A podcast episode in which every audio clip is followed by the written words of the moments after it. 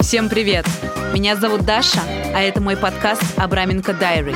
Этим летом, а точнее 1-2 августа 2020 года, в России стартанул первый онлайн-фестиваль по подкастам.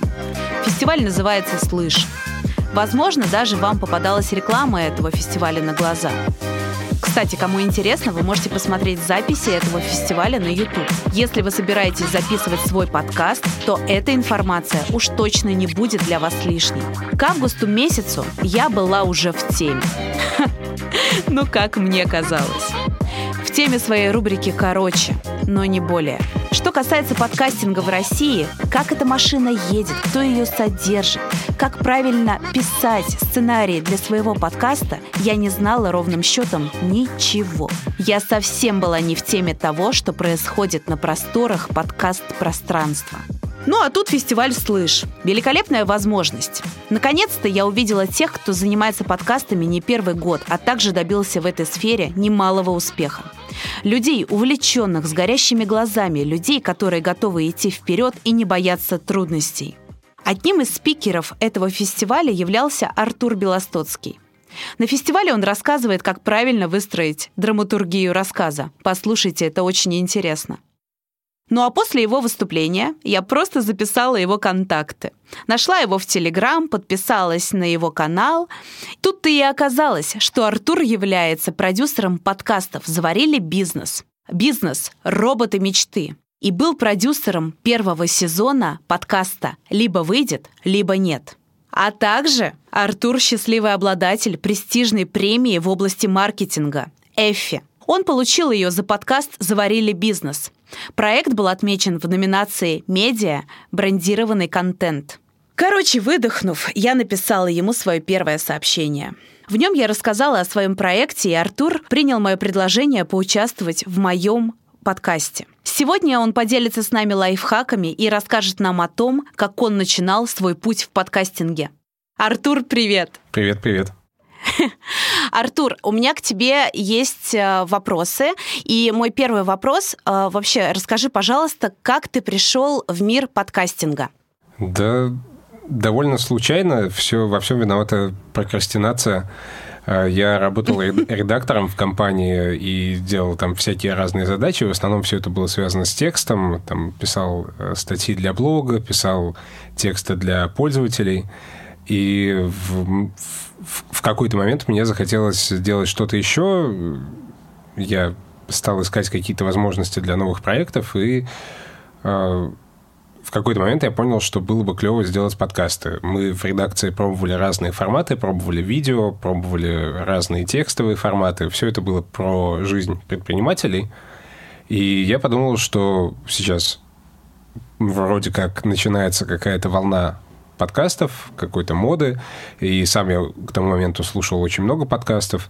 И мне захотелось попробовать что-то такое. Я предложил это главному редактору, э, запичил саму идею делать в редакции подкасты, и мне сказали, давай, придумывай идею, придумывай, что ты будешь делать, и делай. Вот так появился «Заварили бизнес». Э, я совершенно когда мы приступали к этому проекту, не представлял, как все это делается, искал референсы, искал какие-то зарубежные примеры. Вот, и постепенно мы пришли к тому формату, вот, который у нас был в первом эпизоде. Этот эпизод делался целый месяц. Вот, и угу. как-то так оно поехало.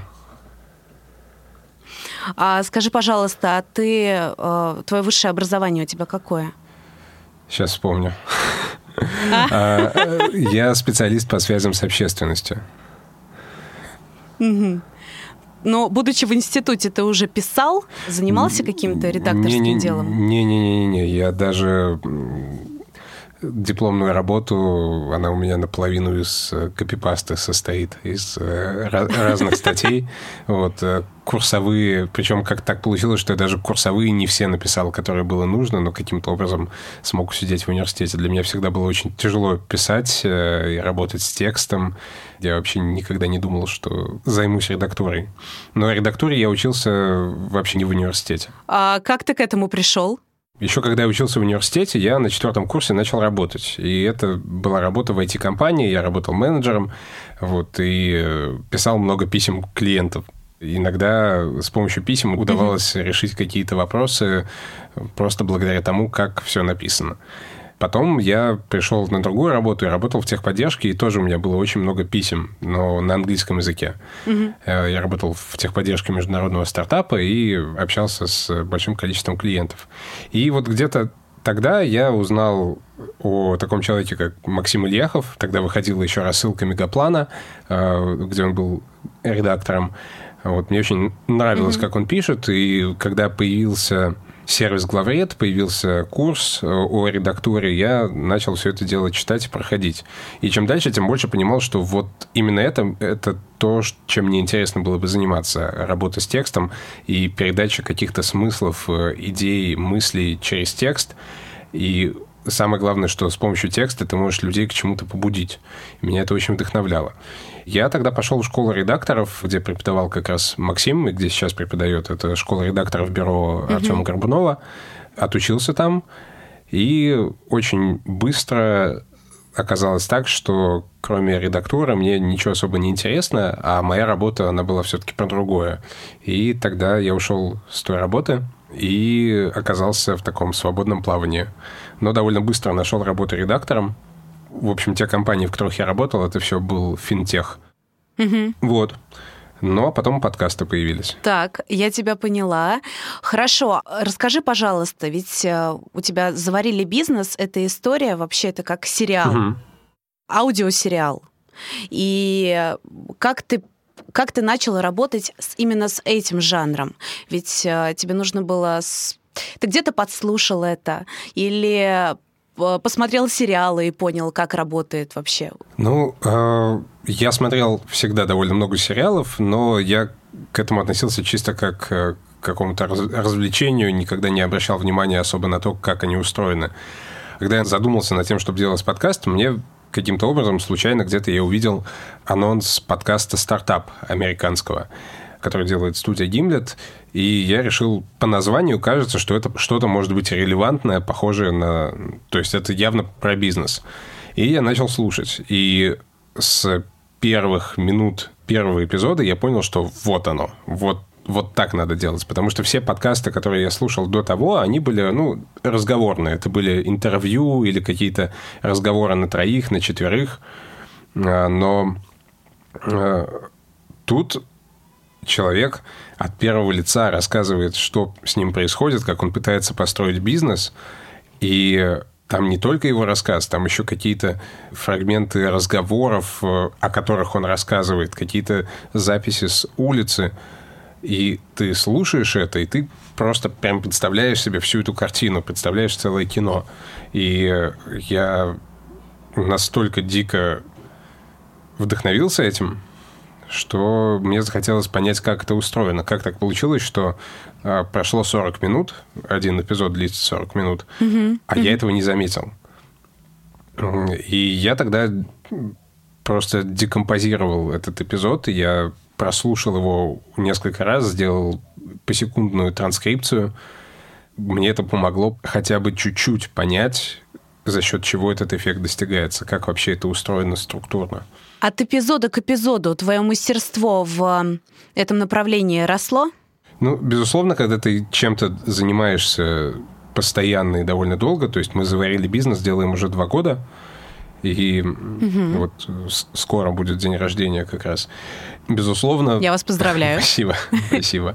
Безусловно, меняется как бы и подход, и я старался пробовать какие-то разные методы, разные подходы к выстраиванию этого подкаста.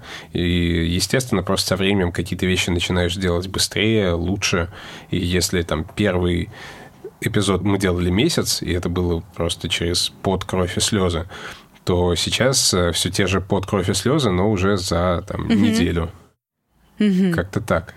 То есть на один эпизод у тебя, получается, неделя уходит? Ну, это варьируется от эпизода к эпизоду, естественно, потому что они бывают разные. Но в среднем, наверное, так. Ну, как неделю. То есть это неделя между записью и публикацией. Сама работа может происходить, например, за три дня, но какой-то очень, очень усидчивой работы. Такой, что ты садишься и делаешь прям. Ничего себе, ты упертый. А ну, правда. Скажи, пожалуйста, давай вернемся к самому началу. А у тебя в самом начале был хотя бы какой-нибудь наставник?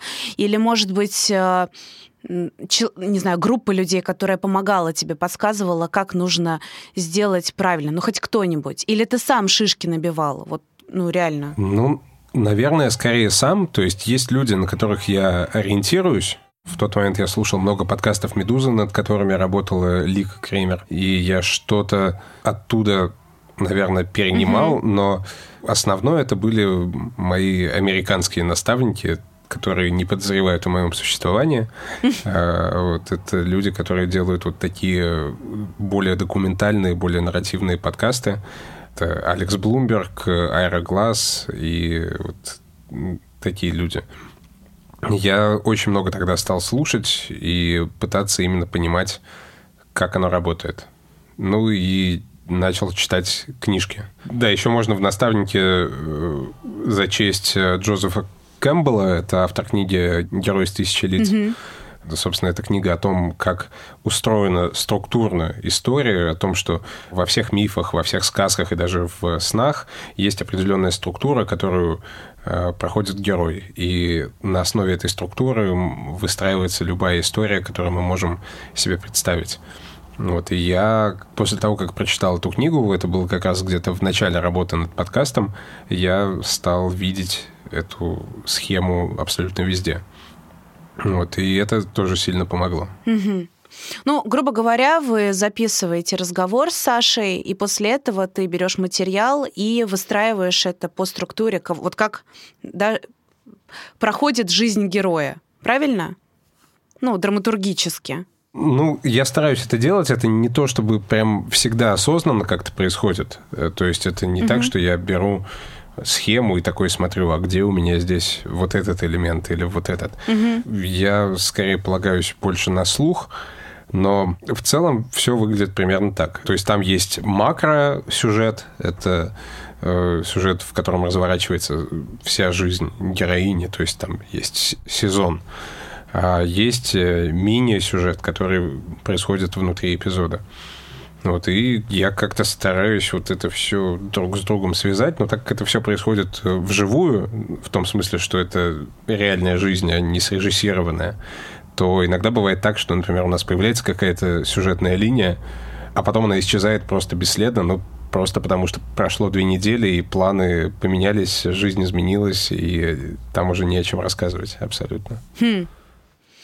Так, хорошо. У меня еще вопрос к тебе. Как ты, опять же, к самому началу возвращаясь, как ты разобрался в хостинге, RSS-ссылках? Как это происходило? Или этим занимаешься не ты? Этим занимался я и занимаюсь я, но там не знаю, для меня это было, наверное, самой простой частью, потому что я примерно понимаю, как uh работает технология, так как я работал в IT довольно много.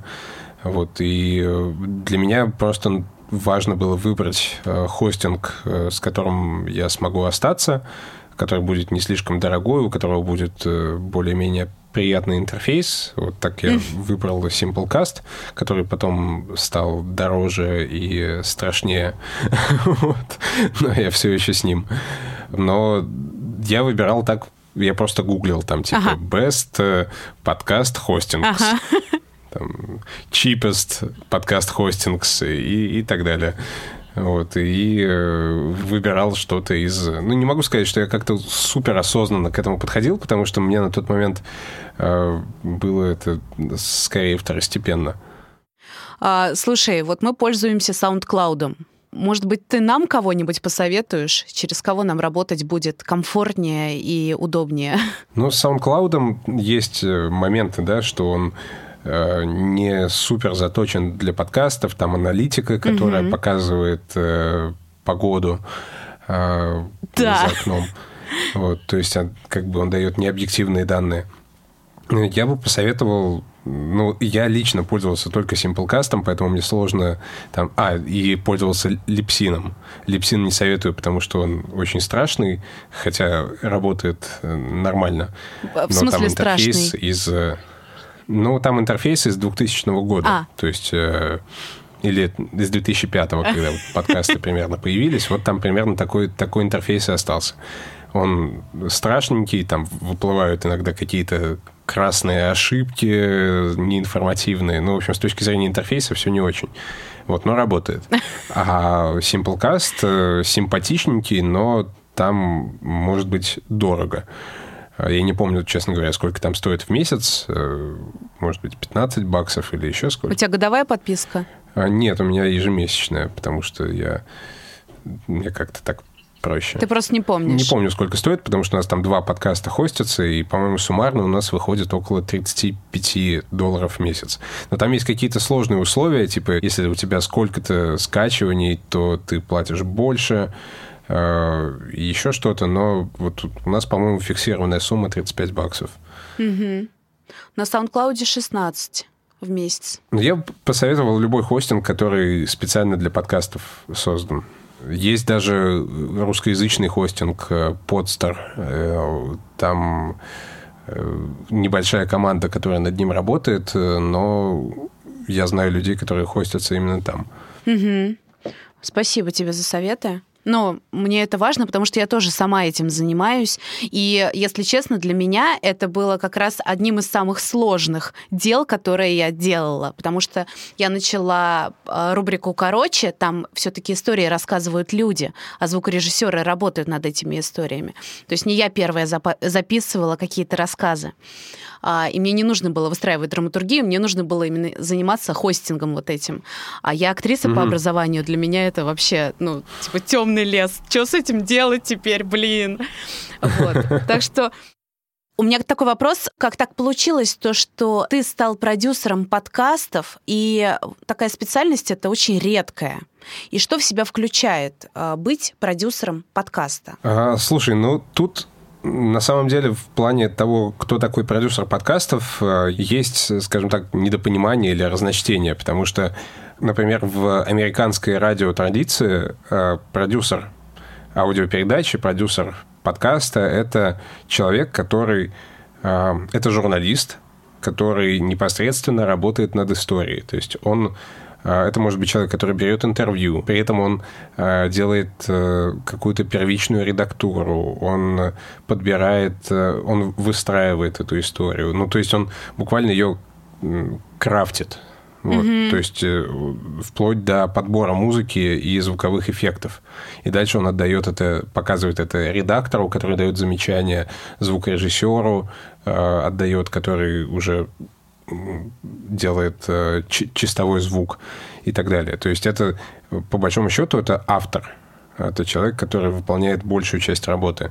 Угу. При, при этом на нем может быть и бутинг э, гостей, и, и ответственность за выход подкаста. То есть, если говорить о том, что имеют в виду, говоря о продюсере в Америке, то вот там это вот так.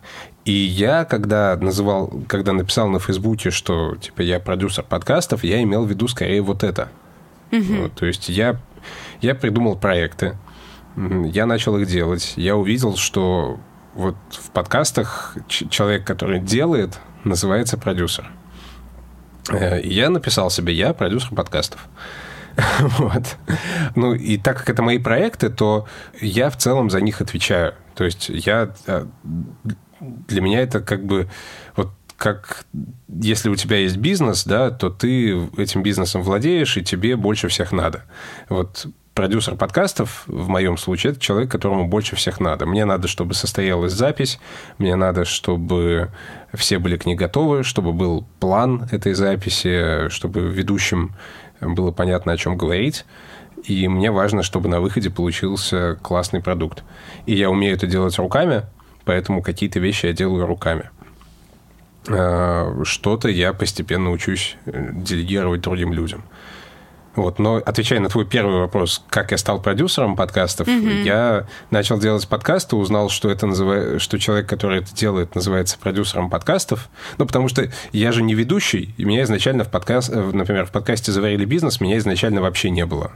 То есть там мой голос появлялся только в титрах, я произносил какую-то э, техническую информацию. Эм, где подписаться, там и все такое. Но у меня, как у слушателя, было полное ощущение, то, что ты являешься одним из авторов этого подкаста. То есть тот же тот же ведущий, который рассказывает что-то мне. То есть не было ощущения, что ты только за техническую часть какую-то отвечаешь. То есть ты как автор. Воспринимаешься слушателем.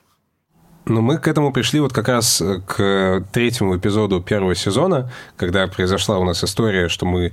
Это был первый раз, когда нам пришлось поменять процесс. Потому mm-hmm. что сначала у нас процесс был устроен как? Я э, говорил Саше, героине подкаста, что, Саш, я хочу в следующем эпизоде услышать истории вот об этом, об этом и об этом. Запиши mm-hmm. мне их, пожалуйста. Ну вот, и типа дедлайн такой-то, пришли тогда-то. Вот Саша садилась у себя дома и а, пыталась, э, глядя в стену, рассказывать эти истории перед микрофоном. Она мне присылала по 5-7 дублей каждого фрагмента. Э, то есть у нас там подкаст э, получасовой, а аудиоматериалы на 4 часа. Mm-hmm. И я такой... Mm-hmm. А, потому что это все надо отслушать, выбрать лучше и так далее. И еще потом смонтировать как-то. Вот. А потом у нас случилась история как раз перед третьим эпизодом, когда а, я даю Саше задачу, а у нее, она бизнес делает, у нее там все как-то бурлит, кипит, и она нифига не успевает, и mm-hmm. у нее там еще что-то случилось, и и тогда я понимаю, что нам нужно выпуститься. Я решил, что у нас будут жесткие дедлайны, мы будем выходить ровно в определенные сроки. Нужно вып- выпуститься любой ценой. Ну и тогда я решил, что, ну что ж, у меня есть э, микрофон, у меня есть э, голос и мозги. Я расскажу о том, а, как у нас не получается записать обычный эпизод подкаста потому-то и потому-то. Я подумал, что это будет такой вот э, выход, как что мы таким образом, с одной стороны, и выйдем вовремя, и сломаем четвертую стену, сделаем историю еще более выпуклой. Mm-hmm. И, и тогда вот я появился в подкасте в качестве рассказчика. И у нас вышел такой коротенький трехминутный эпизод. И после этого мы поменяли процесс. Мы стали записывать а, подкасты вживую. То есть мы стали каждые там, пару недель созваниваться с Сашей, и я задавал ей вопросы, расспрашивал ее о том, что у нее происходит в бизнесе. И, в общем-то, так мы и продолжаем работать э, сейчас. Окей. Но в России, конечно, э, слово продюсер это больше какой-то директор картины. Я как актриса размышляю, да, человек, который находит деньги, устраивает весь процесс, но уж точно не автор. То есть он может быть он может быть соавтором, да, но все-таки этот человек занимается больше продвижением проекта. То есть действительно есть разночтение, да. Но Скажи, у меня получается, пож... что я совмещаю. Вот. Потому что я отвечаю и за, и за то, о чем ты сказала тоже. Вот расскажи, пожалуйста, про продвижение, потому что меня это волнует как э, продюсера своего подкаста очень сильно. А, какие площадки удобны, какие способы удобны для продвижения подкаста. Вот давай с, с этого начнем. Площадки я имею в виду там Инстаграм, Телеграм, платформы для подкастов. Что? Что лучше всего работает для аудитории? Где они нас видят, слышат? Ну, понятно, что люди, которые слушают подкасты, они слышат нас через какое-то приложение, в котором эти подкасты есть, да, то есть э, люди слушают нас через Apple подкасты, через CastBox, Яндекс Музыку, э, Spotify и так далее. И логично, что первый шаг – это попытаться продвигаться как-то на этих самих платформах. Я не могу сказать, что у меня большой опыт именно продвижения подкаста вот э, какими-то способами, там, типа контент-маркетинга, рекламы и так далее, потому что я этим особо не занимался. Я использовал в основном инструменты, которые дают площадки. То есть э, это фичеринг в Apple подкастах, когда ты Что можешь написать запрос фичеринг в Apple подкастах, но вот если зайти в приложение, то там будет на главном экране э, такая карусель из баннеров э, с названиями подкастов. И плюс mm-hmm. еще внизу будет такой раздел «Новое и интересное». Вот эта вот подборка «Новое и интересное» и вот эти баннеры, они составляются редакторами, редакторами Apple подкастов. Чтобы туда попасть, нужно написать заявку, соответственно, редакторам Apple подкастов. Есть специальный адрес и форма, через которую это можно сделать. И так, э, если редакторам понравится подкаст, то он окажется в этой карусели и в разделе «Новое интересное». То же самое есть э, у площадки CastBox. Там тоже есть карусели с баннеров и всякие разные подборки. Им тоже можно написать и предложить свой подкаст для фичеринга. А у Яндекс Музыки есть похожий инструмент. То есть у них нет карусели из баннеров, но у них есть тоже разные подборки и там какие-то тоже рекомендации, и у них есть тоже специальная форма, через которую можно с им рассказать о проекте. Вот, соответственно, если он их заинтересовал, то они помещают его в карусель. Ну, не в карусели, а вот в эти самые подборки. Как привлечь аудиторию, которая не слушает подкасты и не знает, что такое Кастбокс? Яндекс Музыку окей, они слышали, что это такое. Но Apple подкасты окей тоже. Кастбокс вообще для них это темный лес. Что с этим делать? Как, как работать с этим народом? Это кажется сложной задачей, но интересной. Но тут э, понятно, что есть какие-то Э, стандартные инструменты в том смысле, что ты идешь туда, где, где есть потенциальная твоя аудитория. То есть ты идешь в те соцсети, где она тусуется. Соответственно, если у тебя есть личные аккаунты в Инстаграме, в, Фейсбу, в Фейсбуке, в, во Вконтакте и так далее, ты э, рассказываешь о подкасте там. Мы как-то вот супер специально, мы ничего в этом, в этом отношении не делали, но был интересный кейс – как-то раз я заказывал такси и увидел, что в Яндекс Такси есть такая карусель Stories. И я, я увидел, что они там рекламируют подкаст «Собака съела дневник». И я такой подумал, хм, значит, мы тоже можем туда попасть. И я нашел контакты людей, которые могли бы нам с этим помочь, написал в Яндекс Музыку сначала, потом они мне дали контакты людей из Яндекс Такси, и я им предложил, говорю, давайте вы на нашем подкасте тоже расскажете. И через некоторое время, там спустя месяц, что ли, я заказываю такси и, и вижу баннер «Заварили бизнес» и там О. нажимаешь и проваливаешься в Яндекс Музыку, чтобы и начинаешь слушать подкаст. Я такой, е, класс. Это, вероятно, позволило узнать о нас какой-то аудитории, которая не слушает подкасты в принципе. Вот, и это такой ну, мне кажется, классный способ. Э, не знаю, сработало бы это сейчас, но два года назад сработало. Скажи, пожалуйста, только честно, ты денег никому не платил? Нет, никогда. Блин, я тоже так хочу. Вот мне интересно. У нас их не было просто. Ну, у нас тоже. Поэтому я тебе такие вопросы задаю. Ладно, окей. А где еще рабо- сработала реклама для вас? Когда мы начали делать подкаст, довольно быстро он оказался в топах э, в Apple.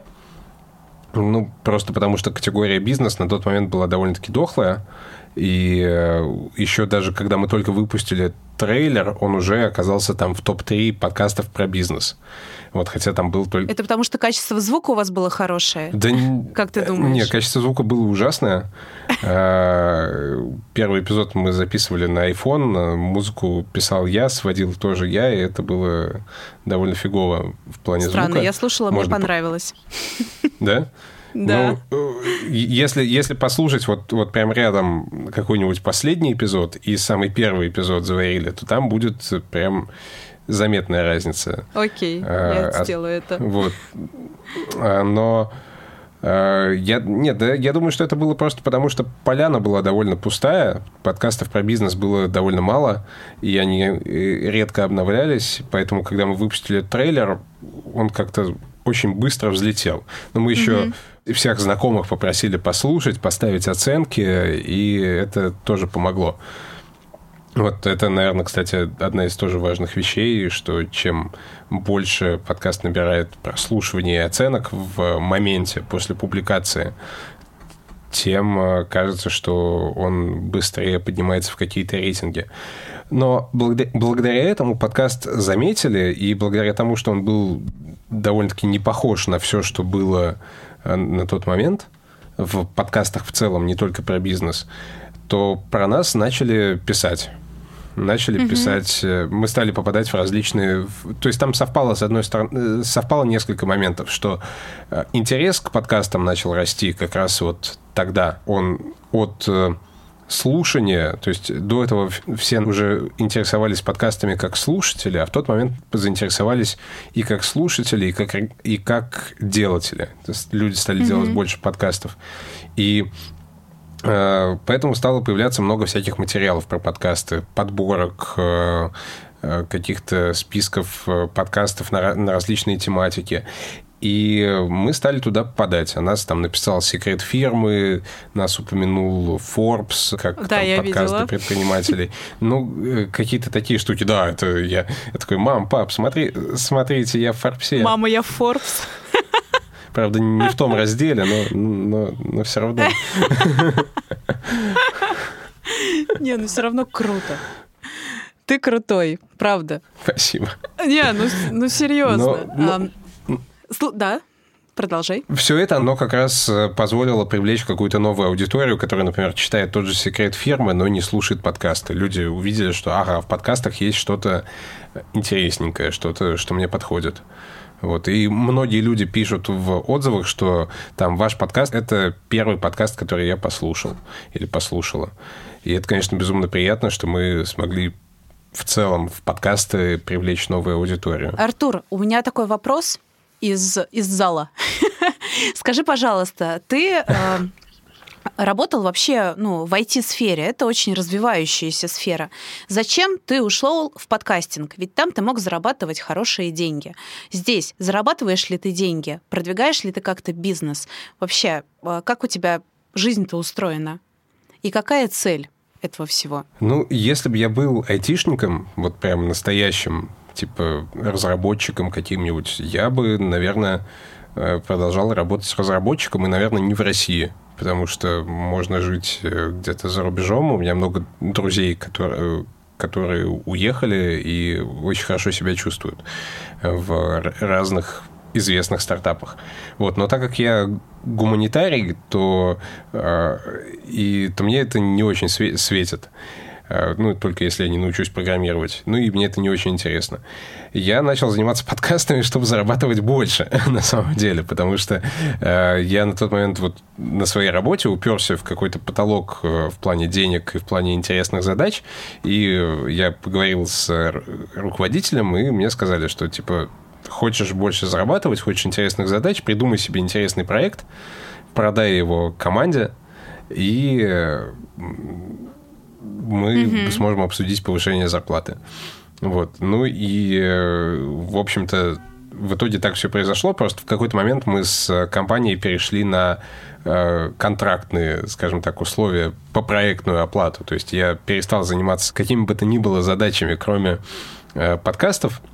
Вот, и мы договорились просто, что там подкаст стоит столько-то. А вот когда мне стало мало денег, я придумал второй подкаст, э, который компанией тоже оказался Люб. Mm-hmm. Это бизнес-роботы мечты. И э, как бы денег стало больше. Вот. Ну и сейчас, если говорить о том, как все устроено, подкасты – это моя единственная работа. Э, но а, это работа в разных форматах. То есть э, я делаю подкасты, э, я делаю сейчас два собственных проекта. Я помогаю компаниям запускать подкасты, для, э, которые будут выходить под их брендом, под их именем. Есть mm-hmm. довольно много запросов на этот счет. Mm-hmm. Я преподаю, веду, веду курсы время от времени. Ну, то есть это такая не основная сейчас работа и консультирую. Консультирую подкастеров и консультирую э, компании, опять же. То есть иногда компания хочет делать все сама, и она приходит, чтобы получить консультацию, узнать, э, как и что им делать. Слушай, ну сейчас такой бум на эти подкасты. Мне кажется, у тебя работы полно. Работы полно, хочется еще больше, и хочется научиться делать из этого э, бизнес, а не самозанятость. Я тебя очень хорошо понимаю. Слушай, а скажи, пожалуйста, тебе не хотелось выйти на зарубежную площадку, если у тебя прекрасный английский, если все твои кумиры, собственно, они не с наших краев? Хотелось бы тебе запустить подкаст на английском языке. О, это было бы очень круто. Меня здесь останавливает то, что, ну, во-первых, мой личный английский, конечно, не так хорош, чтобы я мог полноценно вести подкаст на английском языке, именно как ведущий, но придумать и спродюсировать подкаст, например, с англоязычным э, ведущим, почему бы нет? Э, другое дело, что, конечно, там э, намного больше подкастов, ну, просто на, на порядке, там, не в 10, не в 20 раз, а гораздо больше. И поэтому придумать что-то такое, что будет э, интересно, что сможет пробиться через э, вот этот информационный шум, которого там намного больше. Потому что там есть огромное количество подкастов плохого качества, есть огромное количество крутых подкастов, на которые хочется равняться и с которыми хочется как-то конкурировать за аудиторию. Это интересная задача. Я думаю, что может быть когда-нибудь. Я в тебя верю. Мне кажется, да, ты сможешь этого добиться. В одном из интервью ты говорил то, что подкаст — это одно из самых искренних э, медиа. Ты можешь пояснить, что это такое? Это очень хорошая фраза. Мне она очень нравится и заходит. Но расскажи для слушателей, как ты это... Как ты питчишь своих... свою аудиторию, которая приходит к тебе на занятия, допустим? Ну, мне кажется, здесь несколько моментов. То есть первое – это очень низкий порог входа. То есть э, начать делать подкасты, в принципе, не намного сложнее, чем, э, не знаю, начать вести телеграм-канал или инстаграм. Потому что у всех, как у всех есть в телефоне камера, так у всех есть в телефоне диктофон. А если его нет, то он скачивается из э, Google Play там, или App Store, и он есть. И поэтому, если вам есть что сказать, или если вокруг вас происходят какие-то интересные истории, есть какие-то интересные люди, с которыми хочется поговорить, то вам достаточно просто достать телефон из кармана и начать разговор. Вот эта легкость входа, она как раз э, позволяет относиться к этому инструменту как э, к месту, где можно быть настоящим, где не, обязательно выпендриваться, не нужно быть профессиональным радиоведущим, э, не нужна студия, не нужно там какое-то супер оборудование, э, можно просто что-то сказать, записать это и выпустить. Mm-hmm. И это раскрепощает. Ну, то есть мне бы хотелось бы, чтобы это людей раскрепощало, по крайней мере. Второе – это то, что подкасты – это, это аудио, то есть мы слышим человеческие голоса, и, эти, и мы так устроены, что мы по человеческому голосу можем очень многое понять. Мы понимаем, потому как человек говорит, мы понимаем, говорит он правду или ложь, а что он чувствует в тот момент, когда он говорит, насколько ему комфортно. Мы можем понять вообще очень много про человека, что это за человек вообще такой. Так как этот голос, он у нас прямо в голове, в тот момент, когда мы слушаем подкаст, то мы этот голос воспринимаем очень близко. То есть э, когда человек слушает подкаст, он как бы оказывается с вами даже вот ближе, чем мы обычно разговариваем, да, то есть сейчас, сейчас модно держать социальную дистанцию, вот, но даже в обычные времена а, мы редко разговариваем вот прям вот так вот шепотом на ушко. А, а тут ты слышишь эти голоса в наушниках у себя в голове. Вот это очень такая интимная штука. Ну и еще я часто рассказываю историю, которой у меня нет никакого подтверждения, я не нашел никакую научную работу на этот счет. Но есть такая байка, что э, было в какой-то момент исследование, через какое медиа проще всего людей обмануть. Брали фейковую новость, закидывали ее на радио, закидывали ее в газету и в телевизор. И проще всего людей обмануть было, как ты думаешь, через что? Через видео. Конечно, да, потому что монтаж, да. э, все сверкает, и легко человека отвлечь. Вот, и показать все под нужным углом. А на втором месте была газета, потому что когда человек читает текст, он находится в какой-то более такой размеренной модальности, он более вдумчив, э, у него э, сильнее задействуется критическое мышление, он как-то может оценить то, что он читает. А сложнее всего оказалось соврать э, и обмануть через аудио. Потому что, когда мы слышим человеческий голос, мы очень быстро считываем фальш и искренность. Ну, как бы я, да, я говорю, что я не нашел никакого подтверждения э, того, что такое исследование проводилось, но мне кажется, что это довольно правдоподобно. Ну, и еще одна штука, это что когда мы слышим человеческий голос, но не видим картинку, мы э, себе этого человека представляем сами таким, каким нам бы хотелось его себе представить. И если у нас потому, что человек говорит, потому, как он это говорит, а, если это вызывает симпатию, то у нас в голове создается такой образ, который нам максимально, максимально симпатичен и приятен. И э, это, конечно, ну, это как читать книгу. То есть у тебя воображение дорисовывает все самое интересное. Угу. Угу. Слушай, ну получается, что реклама в подкастах заходит очень хорошо, потому что человек действительно воспринимает эту информацию, да, очень близко к самому себе и очень доверяет этой информации. Но в то же время реклама может использовать это в своих целях и обманывать людей. Ты понимаешь, о чем я? То есть это отличная площадка для рекламы. Безусловно. Безусловно. Причем э, именно и реклама в подкастах намного лучше, чем реклама на радио, например. Потому что на радио ты как бы врываешься в середину эфира, ты слушаешь э, фоном, не очень внимательно, не особо вникая, и если там звучит реклама, ты просто там, если ты слушаешь в машине, ты просто делаешь потише. В подкастах ты слушаешь тогда, когда сам это выбрал или сама выбрала, и, как правило, там реклама звучит в начале и в конце, и, угу. как показывают исследования, люди довольно редко проматывают рекламу в подкастах, а, потому что это неудобно, лень, или потому что эта реклама классная? В таком случае подкастерам нужно очень внимательно выбирать рекламу, которая будет э, транслироваться у них э, в их эпизодах. Ну, мне кажется, важно в целом с уважением относиться к аудитории, независимо подкасты, это Телеграм или Инстаграм, что угодно.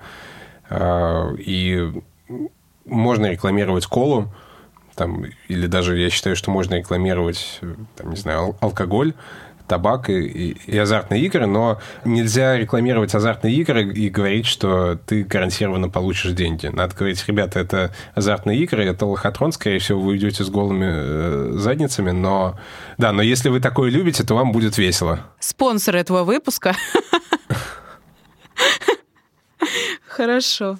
Так, слушай, ну, я считаю, что на вопрос про самое искреннее медиа ты прям ответил. Я хотела тебя еще спросить про премию Эфи, и про нее нельзя не сказать. Расскажи, пожалуйста, что ты почувствовал? Чисто по-человечески. Не как продюсер, как Артур. Мама, я Forbes. Ну вот. Слушай, ну, если честно, ничего особенного. Потому что я могу рассказать тебе историю о том, как я узнал, что мы ее получили, эту премию это выглядело довольно... это выглядело довольно комично. Мы с семьей поехали в ленту, в гипермаркет, затариться продуктами. Вот, я хожу между рядами, у меня слева маринованные огурцы, справа э, лук, картошка. Вот, я там что-то собираю, кладу себе в корзину. Тут мне приходит сообщение э, со скриншотом, э, что, значит, э, заварили бизнес, серебро, эфи, ура. Я такой, хм, прикольно, ну ура. Вот. А потом уже, ну, то есть я не могу сказать, что я испытал там какой-то фонтан эмоций, как бы я такой, ну, клево. Я, в общем-то, другого и не ожидал.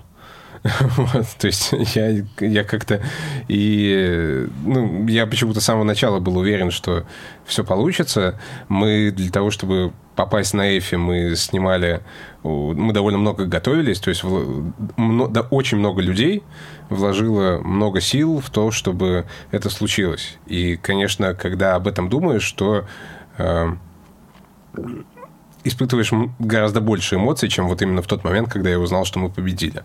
А, потому что если над подкастом трудится довольно небольшое количество людей, то чтобы подать заявку на Эфи, нужно было собрать э, аналитику, там, чтобы увидеть вот эти все достижения э, подкаста. Нужно было э, заполнить там кучу документов, заявок, и этим занимался не я, этим занимались другие люди. И нужно было самое интересное, конечно, это нужно было снять видео, Э, которая прикрепляется к заявке, и над этим работало просто какое-то космическое количество людей, то есть э, э, начиная от... Это было твое первое видео, скажи честно? Ну, вот такое, с продакшеном, со съемочной группой. Да, да, да, безусловно. Я, мне кажется, до... Нет, а, до этого мы снимали обучающие mm-hmm. видеоролики для Эватора, для компании, где я работал, и я там был в качестве сценариста, и это было довольно забавно. Мы там разворачивали съемки в офисе, там был гример, а, даже mm-hmm. там в кадре были только руки, а, и аппарат, смарт-терминал. Вот, но при этом был профессиональный актер, э, студент э, то ли в ДИКа, то ли, по-моему, в ДИКа. Ну, может быть. Вот, и была девушка-гример, которая подмазывала руки, чтобы они красиво смотрелись в кадре и так далее. Вот, но, конечно, для Эфи там, там была студия, там были осветители, оператор, э, режиссер, который вообще совершенно потрясающий парень, который помог оживить этот сценарий, помог э, сделать так, чтобы я в кадре разговаривал как э, более-менее нормальный человек, э, а не как робот. Вот. И это, конечно, был очень прикольный опыт, но самое интересное было еще и на этапе концепции, потому что нам нужно было каким-то образом через видео показать, в чем сила аудио. Угу. И это довольно нетривиальная задача. То есть первая идея с первой полки – это взять и заснять там короткую видеоверсию подкаста. Ну, типа вот э, Саша, вот он, вот кофейня, вот с ней что-то происходит, вот посмотрите. Но это же вообще не, не про то, потому что, эм, во-первых, это довольно было бы сложно с точки зрения продакшена, с другой стороны, это показывало бы э, ну, видео и видео, что-то с человеком происходит. А причем есть подкасты, в чем, в чем прикол? И тогда мы придумали вот эту историю, что Саши в кадре не будет, в кадре буду я, а еще мы будем видеть, как от первого лица, как человек живет своей жизнью обычный день под звуки нашего подкаста, как подкаст его сопровождает в течение дня. И мне кажется, что этот способ как раз наиболее наглядно показал, как подкаст встраивается в жизнь человека, как он выступает таким фоном. Благодаря команде, которая нам помогала это видео сделать, мне кажется, у нас получилось эту идею э, хорошо реализовать. Вот. Но, в общем, когда я думаю о том количестве людей и количестве сил, которое было вложено в то, чтобы податься на Effie, я испытываю чувство благодарности и очень радуюсь. Но от самого факта награды я не особо что-то почувствовал. Sorry за так, такой многосложный ответ. Нет, это нормальный ответ. Просто вы вложили очень много сил, да. И дальше, да, ты действительно имел право ждать уже ожидать какой-то результат, потому что вы действительно потрудились. Слушай, у меня для тебя, как для творческого человека, это будет мой последний вопрос. А, очень честный вопрос. Скажи, пожалуйста, знаешь ли ты, что такое эмоциональное выгорание? О, да. Часто с тобой это происходит? Иногда мне кажется, что я постоянно балансирую вот на грани этого самого выгорания, иногда в него э, сваливаюсь. Особенно это в те моменты, когда вот э, скоро релиз, и нужно очень быстро что-то придумывать, что-то делать, э, и станов... работы становится много, с одной стороны. С другой стороны, я получаю довольно большую отдачу эмоциональную от э, всего, чем занимаюсь. И в, в такие моменты я чувствую себя очень счастливым. А, но, наверное, с тех пор, как я занимаюсь подкастами, этого стало меньше. То есть это, наверное, все-таки не выгорание, а просто стресс. а, от количества работы и задач. А выгорание у меня было один раз прям настоящее и жесткое. И это было в самом начале моей редакторской карьеры, когда я эм, целый год за очень хорошие деньги занимался тем, что мне очень не нравилось. Вот. Так, такая была творческая проституция. Вот. И э, я занимался этим год, э, уговаривал себя каждый день сделать хоть что-то, э, потому что мне нужно было зарабатывать деньги, я боялся что-то поменять. И к концу этого года я подошел абсолютно еле живым человеком. То есть мне прям тяжело было из, из кровати вылезти. Но и в какой-то момент я понял, что так дальше нельзя, я уволился и э, быстро нашел работу, которая мне стала давать все, что мне нужно, именно в плане эмоций и, и в плане денег, в общем-то, тоже. Ты счастливый человек? В целом, да.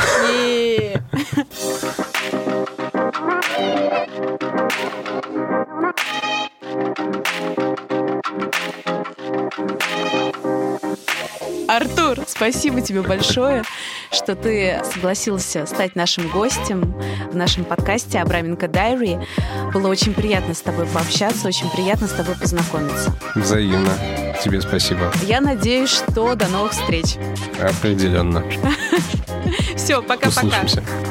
Услышимся. Пока-пока. Пока-пока.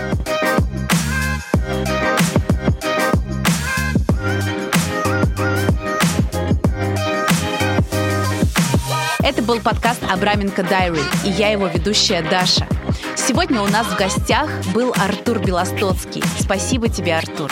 Вас, ребята, я жду в следующих наших выпусках. Подписывайтесь на нас на Яндекс Музыке и Apple подкастах. Ну и до встречи!